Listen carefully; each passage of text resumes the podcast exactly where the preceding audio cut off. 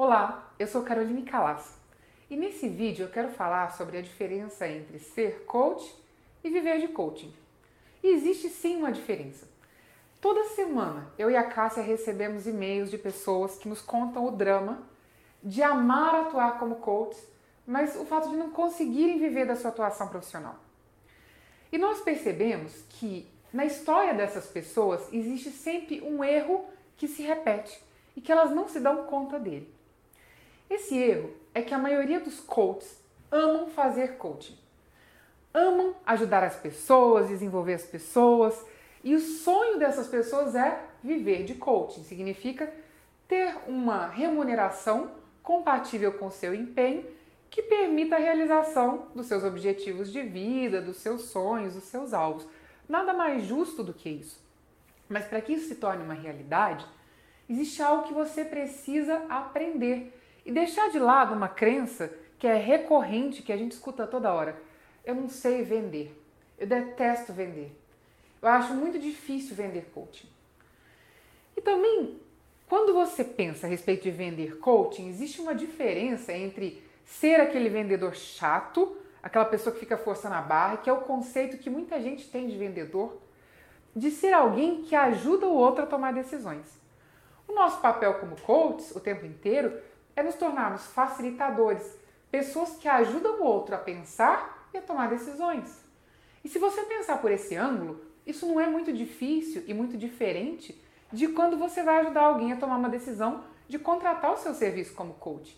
O que você precisa fazer é simplesmente ajudar essa pessoa a perceber uma oportunidade e tomar uma decisão, que é contratar ou não o seu serviço.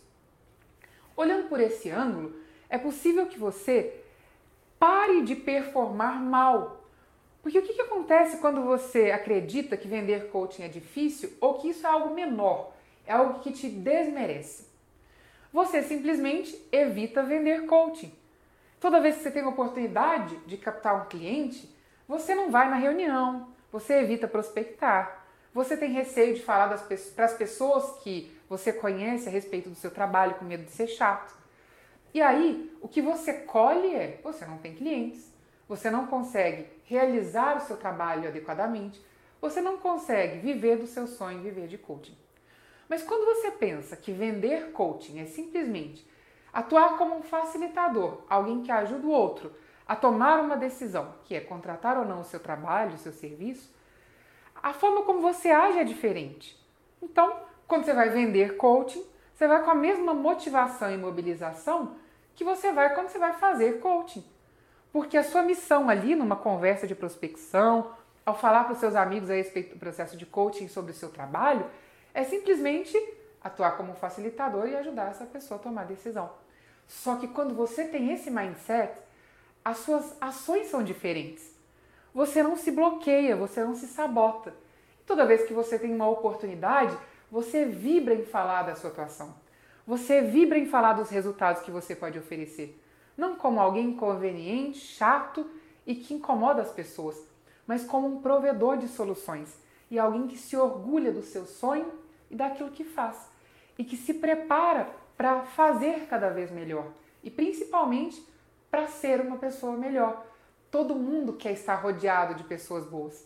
Todo mundo quer estar rodeado de pessoas que falam com propriedade daquilo que amam e das suas paixões. Então, fale da sua paixão. Fale sobre aquilo que você ama, que é ajudar as pessoas. Fale de coaching. Mas pense sempre que seu papel é ajudar o outro a tomar uma decisão que seja boa para ele, não para você.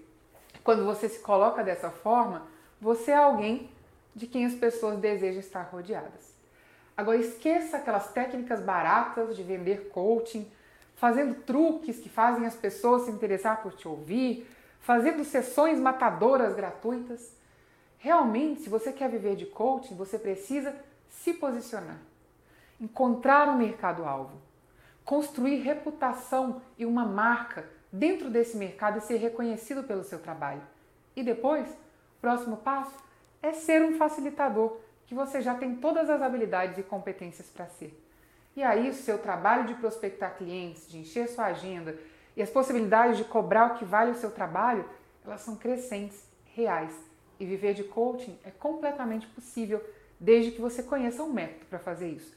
Eu quero te convidar a se inscrever aqui abaixo para participar da Semana do Coaching. E nessa Semana do Coaching nós vamos falar exatamente sobre viver de coaching de forma consistente, obtendo resultados financeiros e entregando muito valor e resultado para o seu cliente. Se inscreva aqui e a gente se encontra durante a Semana do Coaching. Forte abraço!